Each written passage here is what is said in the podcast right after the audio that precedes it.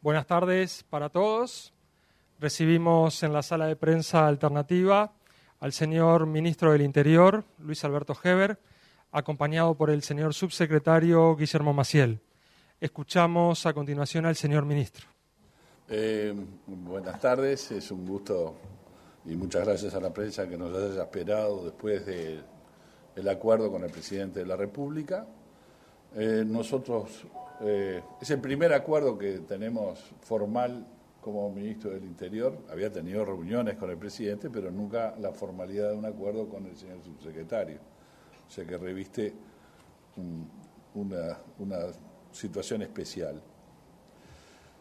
¿Qué le planteamos al presidente? Nosotros estamos muy preocupados, producto del éxito que se está teniendo en el combate del delito, las consecuencias que implica el sistema carcelario nuestro, que no está en condiciones y está eh, totalmente colmado, en donde hay claros casos de hacinamiento que nos tiene realmente muy preocupados. Y en ese sentido, ya hemos estado hablando con la ministra de Economía y con el director de la Oficina de Planeamiento y Presupuesto y vamos rumbo a la creación de un fideicomiso a largo plazo para poder eh, generar afectación del presupuesto de inversiones del Ministerio del Interior, más otros rubros que podamos tener, sobre todo de recursos propios, de proventos que tiene el Ministerio, para poder eh, nutrir este fideicomiso y financiar a, largo plazo la construcción de tres centros carcelarios en el penal de libertad y tres barracones, le decimos, a los que son eh, presos eh, primarios y que no tienen riesgo en cuanto a, a su peligrosidad, a que puedan generar en el marco del plan dignidad que tiene el Ministerio por medio de trabajos en chacra, en talleres, en el interior y poder sacar las cárceles que hoy están ubicados en el centro de las ciudades del interior a las afueras, sobre todo en las chacras policiales, en donde hay espacio suficiente como para hacer estos barracones.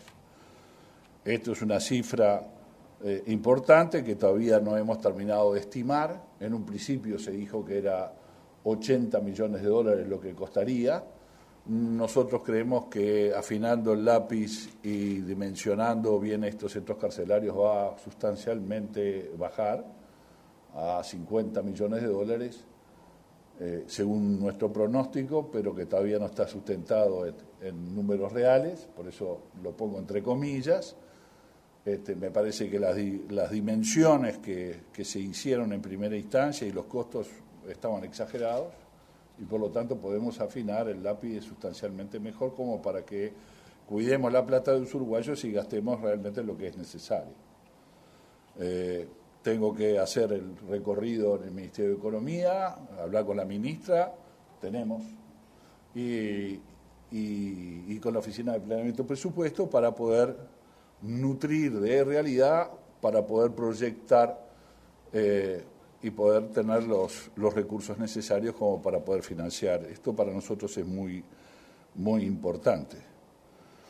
Eh, después mm, estamos dispuestos a hacer una inversión en el sistema informático de la Dirección Nacional de Identificación Civil. Como ustedes saben, tuvimos problemas el año pasado, fue, en donde se pudo entrar.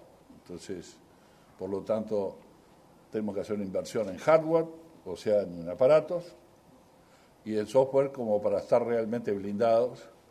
Y esto parecería que podemos tener posible autofinanciación producto de la necesidad o la, el requerimiento de muchas instituciones en el país de tener acceso a esta información que tiene identificación civil, que tiene su costo. Y por lo tanto, con ese costo podemos invertir un millón y medio de dólares que es necesario tener para cambiar todas las computadoras a computadoras actualizadas y un software que realmente tenga la, seguridad de que no se pueda ingresar eh, fácilmente. Estamos haciendo un llamado de interés a empresas para un sistema de control fronterizo en migraciones no tenemos realmente un sistema eficaz de identificación y por lo tanto eh, mañana eh, se puede ingresar con documentos falsos al país y esto eh, es para nosotros un motivo de preocupación que no es la barrera al no ingreso, sino por el contrario al ingreso de quien en definitiva tiene documentos legales y por lo tanto tener un software en migraciones que pueda rápidamente chequear la, información de identificación. Recordemos que Moravito entró con documentos falsos. Bueno, nosotros creemos que migraciones que está bien provista en el aeropuerto, según me dice el señor subsecretario, pero que es necesario tener este, para poder este, eh, tener el control de frontera. Y después, eh, como temas importantes, este, nosotros, eh, el Ministerio necesita 500 patrulleros más. Este, nosotros tenemos una flota de 5.000 autos y motos. De esos 5.000, 2.000 son motos, pero 1.000 están eh, en estado de radiada, se le dice. Deterioro no sirve para nada. O sea, tenemos la mitad de las motos. Creo que fueron malas compras que se hicieron en el pasado, porque no han durado absolutamente nada muchas de ellas, y no tiene el sistema de recambio que tiene que tener este tipo de compras por el uso que da la policía patrullando. La gente nos pide más patrullaje, o sea, eso implica más vehículos y más hombres. Entonces, en el tema de vehículos, los autos, camionetas, camiones y buses que tiene son 2.700 que tiene el Ministerio, de los cuales casi 900 están radiados. Entonces, tenemos 1.900 en la calle, que además están en mal estado, porque tienen mucho uso. Entonces, el Ministerio del Interior se propone hacer un sistema de eh, búsqueda, de reemplazo, con posibilidades de recambio, como ya hicimos con los patrulleros que hemos comprado, que lo hizo el señor subsecretario junto a Jorge Larañaga unos meses antes de que yo asumiera, que los estamos, este, ya están patrullando las calles de Montevideo, Canelones y muchos departamentos del interior del país, pero son 140, es notoriamente insuficiente. El Ministerio del Interior precisa tener 500 autos más. Y el Ministerio del Interior necesita mil vacantes más. Eh, mil parece que es una cifra eh, muy eh, importante y difícil, porque son mil funcionarios más. Bueno, lamentablemente en el Ministerio del Interior hay 4.800 personas que están en situación de junta médica, certificados permanentes, 4.800 estoy hablando, ¿no? y en STIP, que es el Sistema Transitorio de Incapacidad Parcial. Subsidios transitorios, perdón no es sistema, es subsidio. Son 670 personas que están en esta situación. Nosotros estamos diciendo que esto no puede seguir así. Si hay gente que tiene incapacidad eh, parcial, bueno, se la atenderá porque el policía está en riesgo, en vida y, y, nos preocupa el Estado. Pero hay en el sistema, lamentablemente, gente que abusa y que está permanentemente certificándose. No puede ser que 4.880 personas hoy estemos pagándole el sueldo y no está trabajando por juntas médicas que reiteran los certificados una y otra vez y muchos de ellos, a nuestro juicio, o no están capacitados para seguir policía y por lo tanto la, los ampara el sistema de seguridad social propio de la caja policial, o por el contrario, vuelven al ministerio a cumplir funciones. Tenemos que sacar de esos 4.880 mil. Y eso resolvería para el Ministerio Interior y para el planteo táctico que la policía tiene en la lucha contra el crimen, más patrullas y más efectivos, que es lo que está precisando en todo el país, para poder tener una fuerza preparada y acorde a eh, la presencia que nos pide mucha gente en todos los barrios de las ciudades importantes, capitales del país, de la capital de Montevideo y las capitales de los departamentos, y además de presencia policial en los pueblos alejados, como nos están pidiendo en todas partes donde vamos.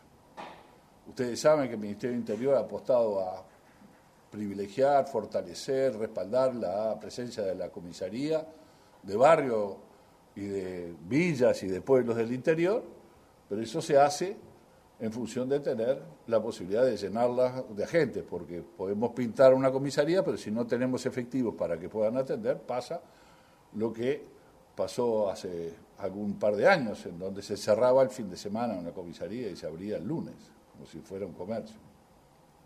Nosotros, la policía tiene que estar 24 horas presente los 7 días de la semana. Y por lo tanto eso implica tener más presencia policial y vacantes. En ese sentido estamos trabajando, le dijimos al presidente y creemos que a fin de año podemos tener la posibilidad de demostrar a ver si en nuestra gestión, que es lo que nos tenemos que ocupar nosotros, no tanto de hablar de los episodios que todos los días ocurren, sino generar estas herramientas que precisa la policía para generar el combate contra la delincuencia, llegar a fin de año, en estos seis meses que viene, gestionando el Ministerio de modo tal de poder reunir esos 500 autos que no creo que lleguemos, ya me adelanto. Creo que podemos llegar a tener la mitad este año, este, ojalá que podamos tener la mitad, pero sí las mil vacantes que mm, lamentablemente en el ministerio tenemos esa enorme cantidad de funcionarios, en su mayoría ejecutivos, que hoy no los tenemos en la comisaría ni en las jefaturas, ni en la calle, ni en los patrulleros. Por lo tanto, vamos a hacer un gran esfuerzo como para poder revertir esta situación. Estoy a la orden de cualquier pregunta que quede clara. Yo y el señor subsecretario. Bien. Buenas tardes. Eh, ministro, quisiera consultarle por dos episodios puntuales de estas horas. La investigación de la marcha de ayer con algunas denuncias por incidentes y daños a, propiedades públicas y también eh, qué información tiene sobre eh, un crimen ocurrido en el Comcar hace muy recientemente. Gracias. Sí, eh, esto es un poco ajeno a, la reunión que tuve con el presidente, pero con muchísimo gusto le contestamos. Eh, la investigación de los sucesos de ayer, que para nosotros son de preocupación, están llevando, se llevan adelante por la fiscal. Eh, hay filmaciones, hay una investigación que está en curso, así que no podemos adelantar mucho más que esto.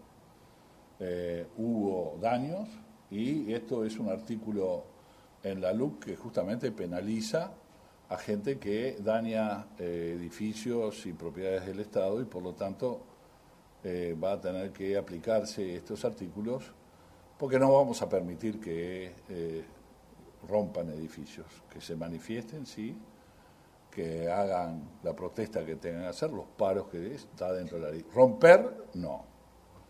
Por lo tanto, este, se va a actuar con todo el peso de la ley y eso lo determinará la fiscal que está este, llevando a cabo la investigación.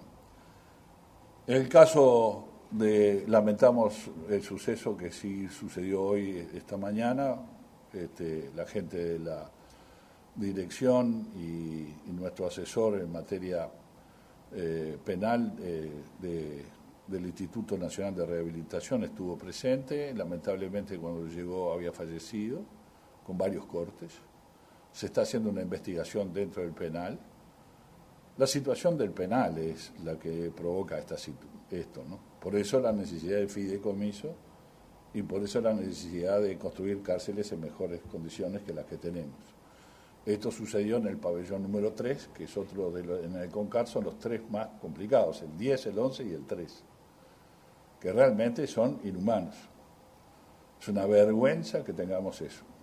Pero nosotros tenemos que, no tenemos el dinero suficiente en el presupuesto y tenemos que con imaginación buscar los recursos para que esto que nos da vergüenza tener lo podamos cambiar rápidamente y eso es construyendo más cárceles en mejores condiciones. Eh, este asesinato es, es terrible, pero uno lo podía percibir en función de las condiciones que tienen los presos ahí adentro porque no son capaces de rehabilitarse en esas condiciones. Y por lo tanto es una deuda que hace muchos años no se ha hecho nada en este lugar. Muchos años. Entonces, eh, yo entiendo la, la, situación que puede estar pasando en estos momentos, pero esto no empezó hoy ni ayer. Hace muchos años que se hizo una mala inversión en el CONCAR, en el módulo 10 y 11, está totalmente destrozado, no hay elementos de seguridad y por lo tanto de noche no hay control adentro. Entonces, por lo tanto, nosotros estamos mirando esto con urgencia, por eso la necesidad del fideicomiso y rápidamente buscar una solución de fondo. La solución de fondo es hacer estos tres centros penitenciarios que son carcelarios, pero con una labor de educación y de trabajo, porque el trabajo es lo único que realmente rehabilita a la gente aprendiendo eh, oficios y estudiando para ser mejores a la hora de tener que salir y cumplir con su pena, poder tener destrezas que lo puedan ayudar a no tener que delinquir nuevamente. Solicitamos a los señores periodistas que por favor, antes de formular la pregunta, se identifiquen y mencionen el medio que representan. Muchas gracias. ¿Qué tal, Año Rodríguez de Subrayado Canal 10? Eh, para profundizar un poco en el anuncio sobre los nuevos módulos o, o centros del penal de libertad, cuántos cupos se, procura ampliar y dentro de esta misma pregunta, dado que bueno, se ha hablado del aumento de cantidad de personas procesadas y que van a prisión, ¿qué horizonte tiene el gobierno marcado en cuanto al aumento de plazas para que no haya una saturación del sistema más de lo que ya actualmente tiene? Eh, está bien, gracias por la pregunta. Eh, los módulos carcelarios en el penal de libertad, cada uno son cerca de 500, no llegan a 500, son 460 plazas para cada uno. Son tres de estas dimensiones. Los barracones pueden ser más amplios porque tienen un sistema de un régimen de semi-libertad porque salen mucho a hacer trabajos en la propia chacra y en las instalaciones que pueda tener en esos predios al aire libre. O sea que no hay una disposición carcelaria tan importante, sí cumpliendo la pena y no, no, no en plena libertad. O sea, tienen que estar dentro de los conviviendo en el barracón. Eh, e, esta situación es una situación que nosotros este, en la urgencia tendríamos que instrumentar cuanto antes, porque para eso creamos en la ley de urgente consideración dos consejos, una comisión que estudia a largo plazo, a mediano y largo plazo, cuál es el sistema carcelario, cuál es la política carcelaria del Uruguay, que el comisionado parlamentario decía que estaba ausente, la estamos haciendo, ya se instaló la comisión, el señor subsecretario está dirigiendo estos trabajos, y entonces para nosotros es muy importante que haya una cantidad de gente experta que está estudiando, estudiando y mirando lejos. Después el Consejo. El Consejo es las instituciones representadas. Está la policía, está el Ministerio de Educación y Cultura, está la Fiscalía y está el Poder Judicial. Ellos atacan lo que puede ser la estrategia ahora, en el diario convivir, que es estos problemas que se hacen en proyectos de rehabilitación y propuestas que todas son interesantes, pero que van a ser estudiados por gente experta en este, en este tema. O sea, lo que son los planes que ahora hay para empezar a generar la rehabilitación. Bueno, este, los hemos instalado, yo mañana de tarde tengo la reunión con el Consejo para ver un poco qué ideas tiene. Ya la comisión estudia a largo plazo, va a elaborar una política carcelaria, ya es más complejo eso, es mirando y proyectando el país a los próximos 10, 20 años. Buenas tardes, Rafael Guardia, Medios Públicos. Un par de preguntas tiene que ver, uno, con qué tan eh, permeable es la frontera hoy este, teniendo en cuenta esas deficiencias que marcaba usted en el, eh, sistema de identificación civil. Y por otro lado, las características de las compras de, vehículos. Muchas veces en el Estado se manejan por precios y no por las calidades o las características que se requieren para desempeñar una función. Gracias. Mm. Primero, la, primera pregunta es este, migraciones, no es, eh, migraciones, no es identificación civil. Bueno, ahí vamos a ver un poco cuáles son las ideas. Por eso, primero queremos un llamado a ideas.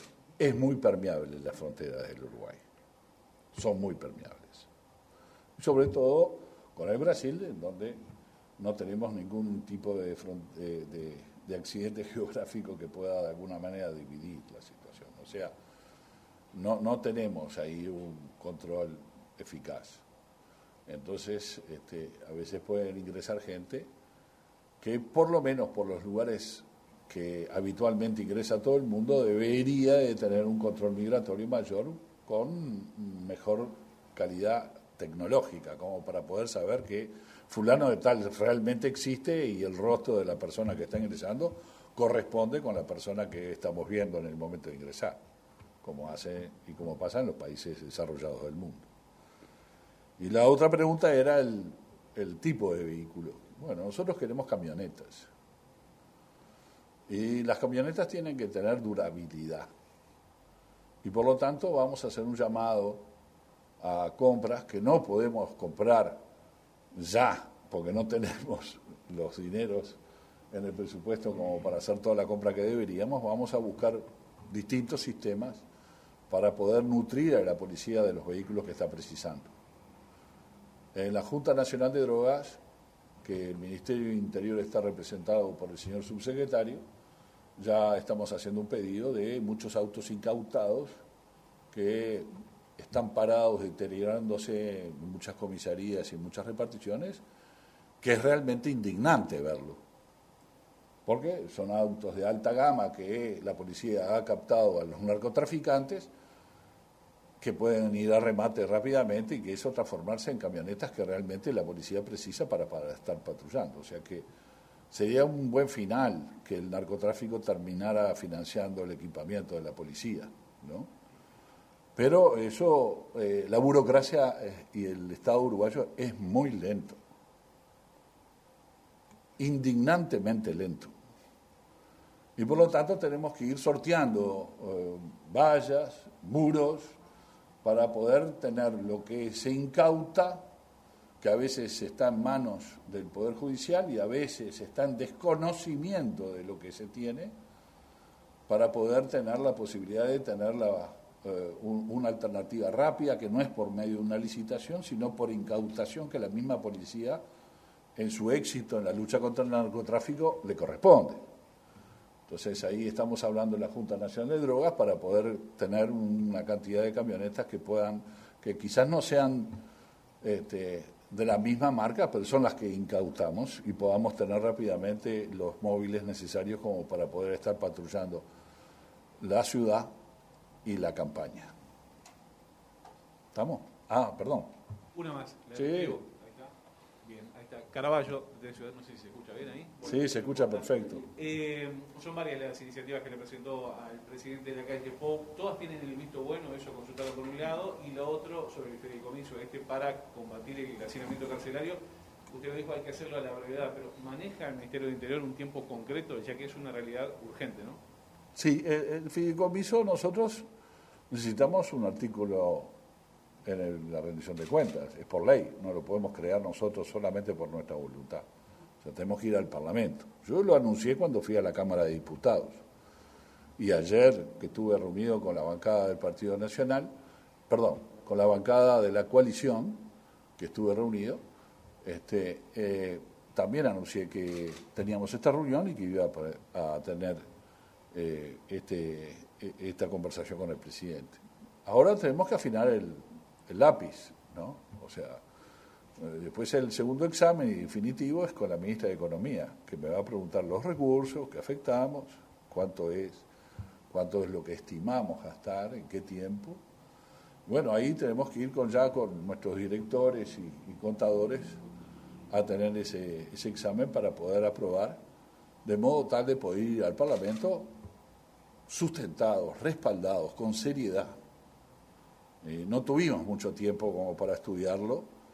No olviden que yo hace dos meses que estoy, si bien ya se estaba hablando de la posibilidad de hacer esta inversión, no se había imaginado que podía ser a largo plazo y mediante un fideicomiso, que eso es un poco eh, quizás el aprendizaje que pude haber tenido de mi experiencia anterior en el Ministerio de Transporte y Obras Públicas. Entonces vamos caminando por ahí. Ahora tenemos que demostrar que es viable económicamente y tenemos una serie de recursos y de estimaciones que a nuestro juicio son viables. pero tenemos que convencer a quienes saben mucho más que nosotros y dirigen también el, la economía de nuestro país. Las autoridades reciben las últimas dos preguntas para esta Con mucho conferencia. gusto. Buenas tardes, Ken Parks de Bloomberg News. Ministro, ¿el fideicomiso carcelario se va a estructurar como un fideicomiso financiero para fondearse de AFAP y otros inversores o están pensando en otras fuentes de financiamiento? Gracias. Eh, sí, en los fideicomisos, eh, cuando uno los garantiza con los recursos que va afectando, pueden ser las AFAP, puede ser el propio AFISA, el Banco República, o puede ser eh, sectores privados que puedan invertir o generar sus ganancias financieras producto de que nos adelantan la plata. Eso es, está abierto. Está en la Corporación Nacional para el Desarrollo y por lo tanto tenemos que ir a hablar allá, que es este, la credibilidad que pueda tener ese fideicomiso será en función de lo que nosotros estemos diciendo, cómo lo vamos a nutrir. Y ahí aparecerá eh, los interesados en adelantar una plata para que nosotros podamos construir con urgencia estas cárceles ahora. Sí. Buenas tardes, Matías Garro de Radio Universal. Eh, ministro, hace unos días atrás usted se refirió al tema del aumento sostenido de denuncias de personas desaparecidas, incluso recibió a un grupo de familiares. Justamente los familiares, eh, dentro de los cuestionamientos que se hacen, mencionan lo que decía usted, la- lo permeables que son las fronteras. Eh, mi pregunta va apuntada a eso. Eh, lo que va de- en el tiempo que hace que está en la cartera, eh, ¿podría estar vinculado este tema, el aumento de denuncias de personas desaparecidas, con lo permeables que son las fronteras? Muchas Sí, sin ninguna duda, sin ninguna duda. Este, pero este, la, la reunión que tuvimos con los familiares es, eh, es realmente impresionante ver, porque hay casos en donde hace muchos años no tiene ninguna respuesta.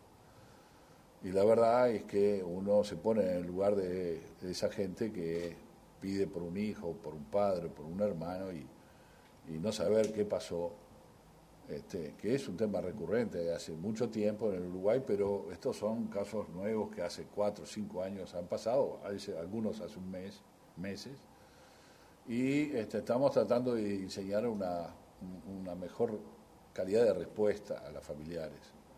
Creemos que los familiares tienen que ser atendidos incluso en la desesperación, porque si el Ministerio Interior no tiene elementos de juicio como para decir si realmente el destino fue eh, uno que no queremos, que puede ser la desaparición real en función de fallecimiento, o que se fue del país, bueno, eh, creo que lo que necesitamos es tener una apoyatura humana y psicológica importante a quienes desespera por saber, ¿no?